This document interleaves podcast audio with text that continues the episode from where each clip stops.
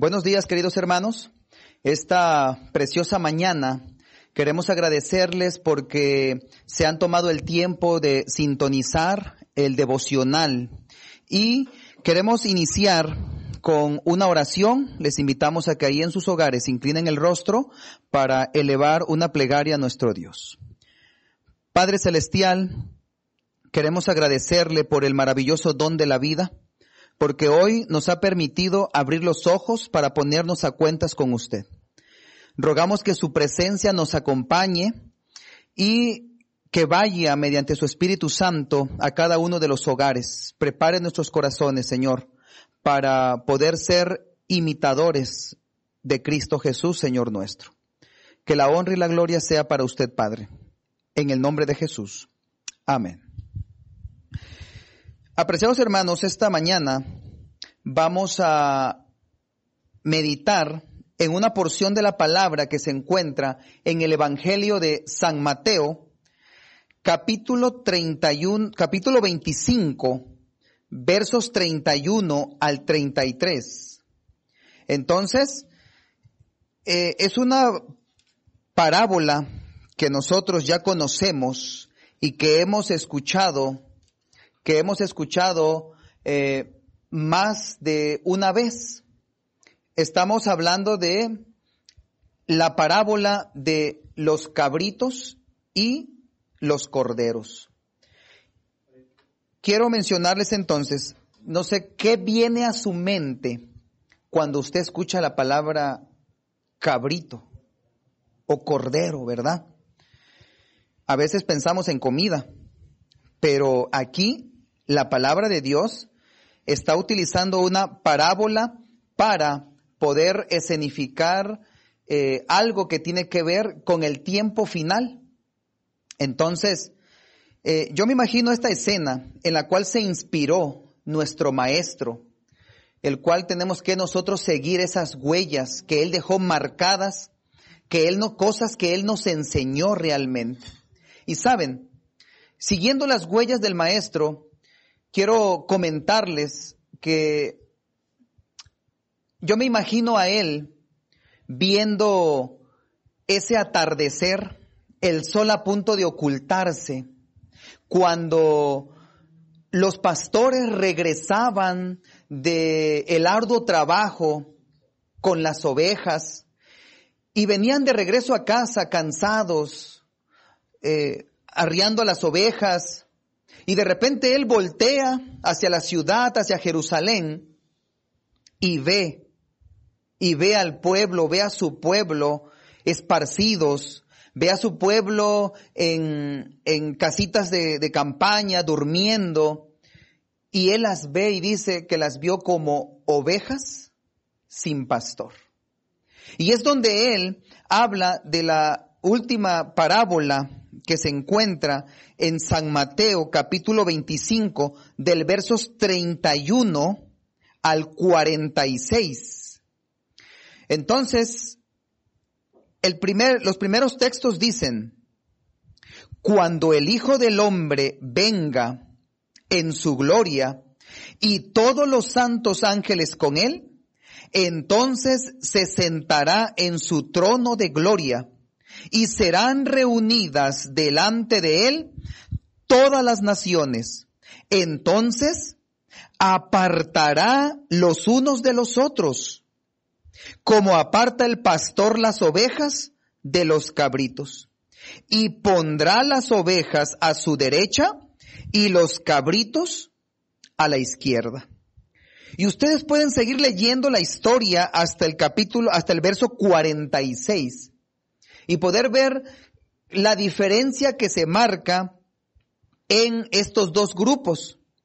De hecho, quiero mencionarles que él empieza con el final, esta, esto ya es el final de la historia. Él está contando el final de la historia. Ya no entra con un érase una vez. Esa frase ya quedó atrás, esa frase ya no importa, porque ahora la historia, queridos hermanos, llegó a su final. Aquí lo que importa ahora es él vivieron para siempre, vivieron felices para siempre.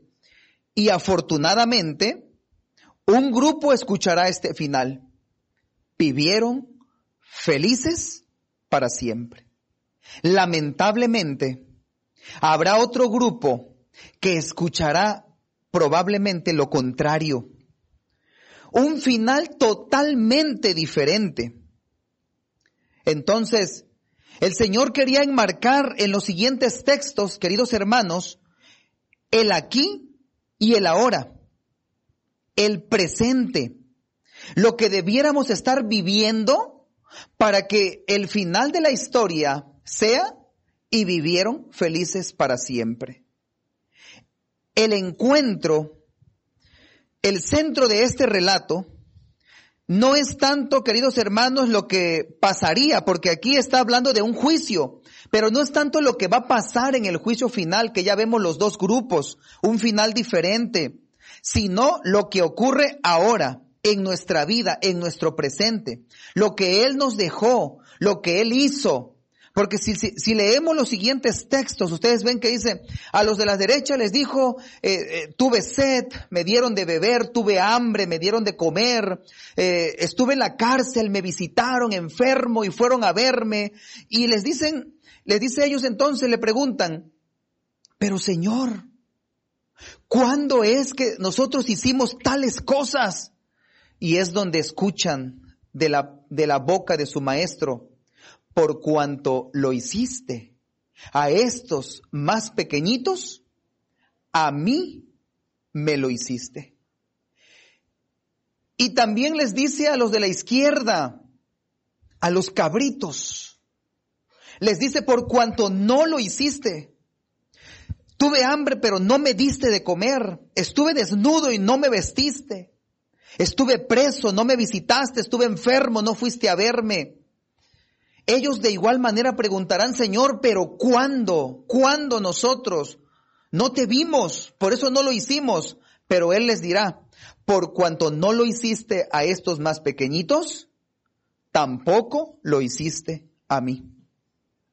Queridos hermanos, entonces este mensaje reconforta nuestras vidas al saber que Dios no es indiferente a nada que le pase a cada ser humano. Somos sus hijos.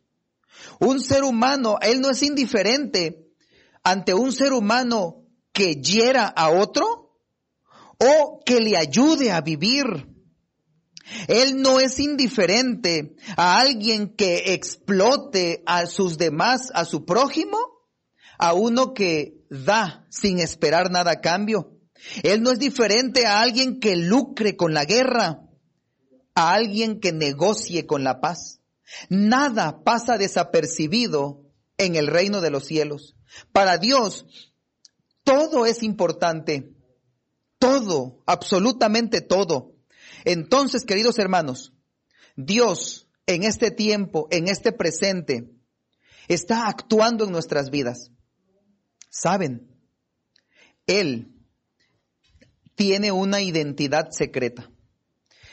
Viene a mi mente entonces aquella historia que escuché en cierta ocasión, en donde una dama recibe una carta y le dice, hija, soy Jesucristo, voy a llegar a tu casa y quiero desayunar contigo quiero que me prepares un banquete porque voy a llegar a visitarte.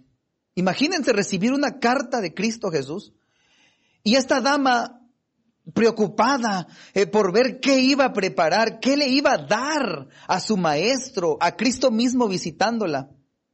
Entonces la dama va y el poco dinero que le quedaba va y compra, la, elige la mejor fruta, elige las verduras y todo lo que le iba a ofrecer a Jesucristo. Y cuando llega a su casa, con esmero, con dedicación, al otro día temprano, empieza a preparar el platillo y llega a su casa, escucha que alguien toca a su puerta y entonces abre y es una persona que le dice que tiene hambre, que le dice que tiene frío, que le dice que no tiene trabajo, que necesita comer algo. Y la dama le dice, estoy esperando a una persona muy especial. He preparado, sí, una comida, pero es para ese invitado que quedó de venir este día a desayunar conmigo. No puedo darte nada. Esto ya está medido, está apartado. Entonces, eh, el caballero con tristeza se da la vuelta, la dama cierra la puerta, pero cuando regresa a su casa, viene y hay algo en su mente que le dice, tienes que compartir. Cristo te va a comprender. Y sin pensarlo, va y le grita al caballero que regrese, que va a compartir el alimento con él. El caballero eh, sonriente regresa, pasa, se lava las manos, se sientan, pasan un buen rato conversando, comparte los alimentos y, y se va. Tienen un exquisito banquete, se despide, agradece y se retira de la casa. Ella sigue esperando a Cristo Jesús. Él nunca llegó. Él nunca llegó a la cita y la dama, por una parte estaba triste, porque Cristo no había llegado, pero por otra estaba contenta porque el alimento no se desperdició y lo pudo compartir. Pero al otro día en su buzón va y ve que hay una carta y cuando ella toma esa carta y la abre, dice, hija, quiero agradecerte por el rico alimento que me diste. La comida estuvo muy exquisita y gracias por ese abrigo que me diste, porque la verdad me estaba congelando. Te agradezco. Y ella comprendió que quien la había visitado esa vez, de incógnito, en su identidad secreta, era Cristo Jesús mismo. Entonces, queridos hermanos, desde su partida hasta su regreso, cada día prometió Cristo venir de incógnito a visitarnos. Y Él ha aceptado el desafío que la humanidad, queridos hermanos, sufriente, no cesa de lanzarle a Dios. Baja si eres hombre. Pero saben, Dios ha bajado. Ha bajado en Jesús hasta lo más bajo. Y por eso es que Cristo Jesús, es por eso que Dios conoce el hambre. Conoce el hambre de pan, pero también conoce el hambre del verdadero amor. Él también conoce la necesidad de tener sed, sed de agua y de justicia. Él también conoce la indiferencia de la gente que se encuentra satisfecha y que hace de menos a quienes más necesitan de las bendiciones que Dios les ha dado. Hermanos, Jesús, Jesús pasa cada día de incógnito entre nosotros, con su identidad secreta. Visita nuestras casas, visita las fábricas, visita las oficinas, pasa por las escuelas, llega a las iglesias. Pero muchas veces todos nosotros le rechazamos. Todos nosotros cerramos esas puertas cuando Cristo Jesús llega con esa identidad secreta para ver cuánto estamos siguiendo sus huellas para ver si estamos realmente en las huellas del Maestro. Él se encuentra en las grandes ciudades, en los suburbios, Él está incluso en las chozas de la gente más pobre, en donde usted y yo debiéramos ir y mostrar realmente, hoy más que nunca, el amor a nuestro prójimo. Que ellos puedan ver en nosotros el amor de Cristo Jesús, Señor nuestro. ¿Saben? Muchos, muchos quizás habrían escogido a un Cristo, Rey, Señor del gran poder, invitándolo a grandes banquetes de beneficencias públicas para obtener recursos. Pero hubieran rechazado al Jesús mendigo, al Jesús que anda con harapos en la calle, al Jesús que cuando tú vas y, y, el semáforo está en rojo, se acerca y extiende tu mano para pedirte una moneda. A ese Jesús rechazamos nosotros. ¿Cuántas veces, querido hermano, hemos tenido la oportunidad de compartir el alimento con alguien y por miedo, por temor, no lo compartimos? ¿Cuántas veces hemos podido compartir algo de ropa y a veces se va a la basura? ¿Cuántas veces pudimos haber compartido ese alimento y se nos descompuso en el refrigerador? y llega, termina en el cesto de basura. ¿Cuántas veces tú y yo tenemos la oportunidad de visitar a esos enfermos en los hospitales, en sus casas, en el vecindario, y hemos desistido de eso? Hemos desistido de ir y hacerlo a nuestros hermanos más pequeños, y al no hacerlo a ellos, no lo estamos haciendo a Cristo Jesús. Sin embargo, el rey del juicio del cual habla esta porción de San Mateo 25, ese rey antes tuvo que pasar por tribulaciones para podernos para poder comprendernos a ti y a mí. Ese Jesús anónimo de los hospicios, el Jesús clandestino, ese Jesús deportado, ese Jesús exiliado, ese Jesús hambriento, ese Jesús que cuando viene en la calle, tú y yo nos cambiamos a la otra acera por no chocar con Él, por miedo, porque huele mal, porque viene en harapos. Estas son sus señas de identidad, querido hermano. Estas son realmente los títulos y las credenciales que Cristo Jesús nos presenta en su identidad, que ya no es secreta. Porque sabemos que cuanto lo hicimos a estos pequeñitos, ¿a quién se lo hicimos? A Cristo mismo. Ustedes saben, hoy más que nunca hay mucha gente que está necesitando porque han perdido el trabajo, porque no tienen que comer, por todo lo que estamos viviendo.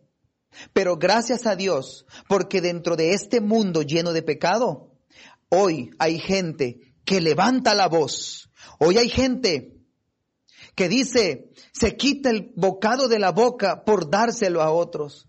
Hoy hay gente todavía comprometida que ha descubierto esa identidad, esas credenciales de Cristo Jesús y hoy están participando. Hoy están dando donaciones, hoy están llevando víveres para esa gente que hoy necesita en esos lugares más menesterosos. Antes de llegar a ser rey, este juez de, Mateo 25, antes, él es un hombre sufrido sufrió en carne propia, ¿qué cosa, queridos hermanos? Vergüenza. La vergüenza del rechazo.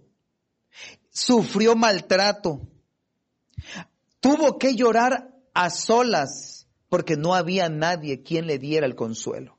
Es por eso que él padeció hambre de pan, pero también de amor, también de comprensión. Y sabes, es por eso que él se identifica especialmente con los dolientes. Es por eso que Él se identifica con los oprimidos. Es por eso que Él se identifica con los amenazados, con el pobre vagabundo, con quien nos cruzamos cada día. Él se identifica con Él. La pregunta ahora es, ¿usted se identifica con ellos? ¿Estamos siguiendo las huellas de nuestro Maestro? Sabe, querido hermano, Jesús. Jesús pasa cada día de incógnito. Entre nosotros llega, visita tu casa, visita tu trabajo, visita las escuelas, ha llegado a tu iglesia. ¿Te acuerdas? ¿Te acuerdas de esa persona que llegó pidiendo alguna ayuda? ¿Te acuerdas de esa persona que llegó y se sentó hasta atrás en la iglesia y no hubo nadie en lo absoluto que le tendiera una mano? ¿No hubo nadie que le dijera, hermano, ¿de dónde nos visita? ¿Tiene dónde comer esta mañana? ¿Le gustaría ir a mi casa? ¿Qué nos impide eso, queridos hermanos? Invitar a Cristo Jesús a comer a nuestro hogar. Extenderle la mano y darle una bienvenida en nuestras iglesias. Qué maravilloso, queridos hermanos, que nosotros cambiemos esos conceptos hacia esa gente que hoy más que nunca necesitan del amor de Cristo Jesús. Llegará el tiempo en donde el Señor apartará los cabritos, los que no hicieron su voluntad, los que no siguieron sus huellas, de quienes hicieron la voluntad de Él de quienes dijeron, esos corderitos que dijeron, hay que darle de comer al hambriento, hay que vestir al desnudo. ¿En qué grupo quisiéramos estar, queridos hermanos? Hoy a Dios le interesa nuestro presente, porque aunque no somos salvos por obras, nuestra fe tiene que mostrar esas obras. Y esa palabra es clave fe. No puede haber fe sin obras, porque la fe te lleva a demostrar el amor hacia tu prójimo. Es algo automático. ¿Hay obras sin fe? Muchas, muchas. Cuando vamos, ayudamos, apoyamos, pero sabemos que tarde que temprano vamos a recibir algo a cambio. Sin embargo, queridos hermanos, es maravilloso poder servir a alguien que jamás va a poder pagarnos lo que estamos haciendo.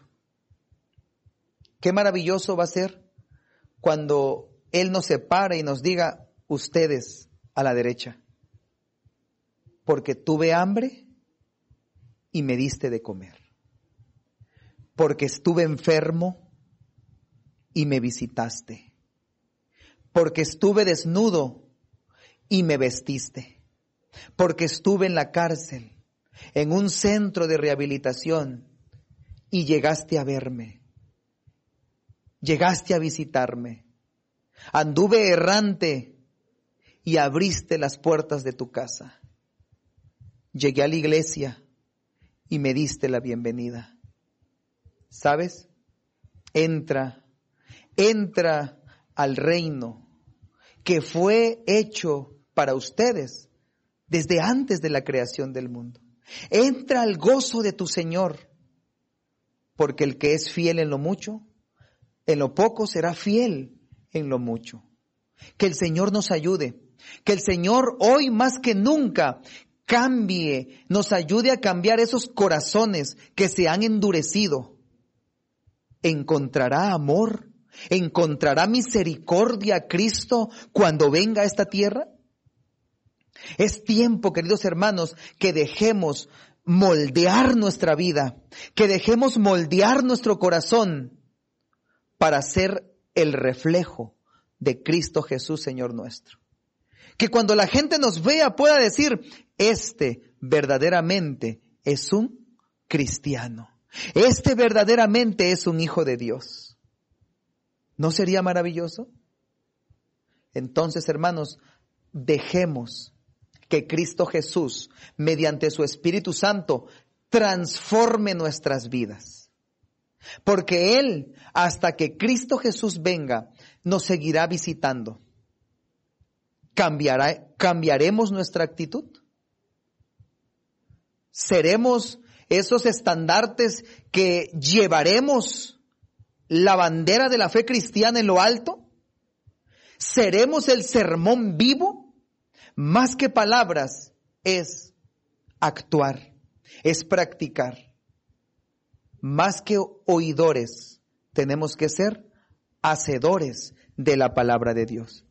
Es por eso que esta preciosa mañana, ahí donde usted se encuentra, sentado en su casa, escuchando esta porción de la palabra de Dios, de San Mateo capítulo 25, yo quiero invitarle a que usted deje entrar realmente a Cristo en su corazón, a que regresemos al primer amor, en donde queríamos traer a todos a la iglesia, en donde queríamos transformar el mundo llevando su palabra. Ayudemos al menesteroso. Cristo nos enseñó lo que teníamos que hacer.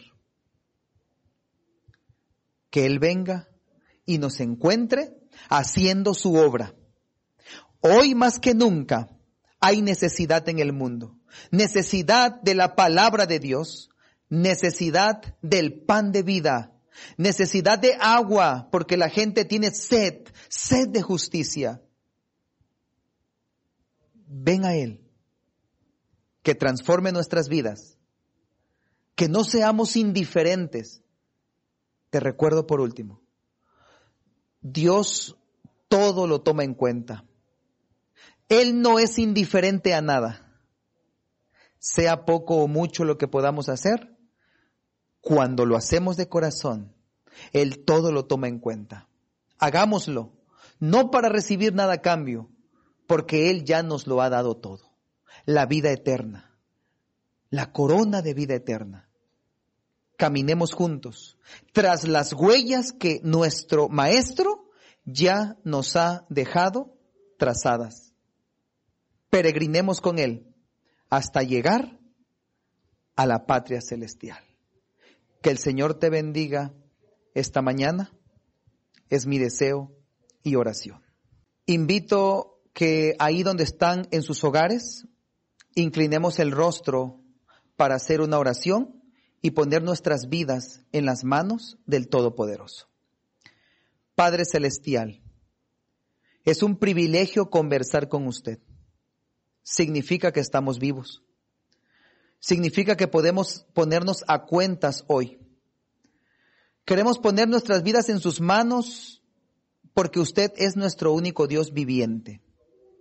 Así también, querido Padre Celestial, queremos pedirle perdón si hasta estos momentos le hemos rechazado al no poder ayudar al no saber ayudar a las personas que llegan a nuestras vidas. Permita, Señor, que nuestro corazón sea transformado, que usted pueda hacer esa cirugía que solo usted puede hacer. Cambie, por favor, estos corazones de piedra por corazones de carne que sientan, que vean la necesidad y que podamos ayudar al necesitado, al menesteroso, al enfermo, al que anda en la cárcel, en el centro de rehabilitación, al desnudo, al hambriento, como usted lo hizo. Permita que podamos seguir las huellas de nuestro Maestro y muy pronto estar en la patria celestial por toda la eternidad. Que seamos esos dignos representantes suyos y vivir a la altura de lo que usted nos llamó a ser, hijos del reino de los cielos. Todo esto lo rogamos y lo pedimos en el nombre precioso de Cristo Jesús. Amén y amén.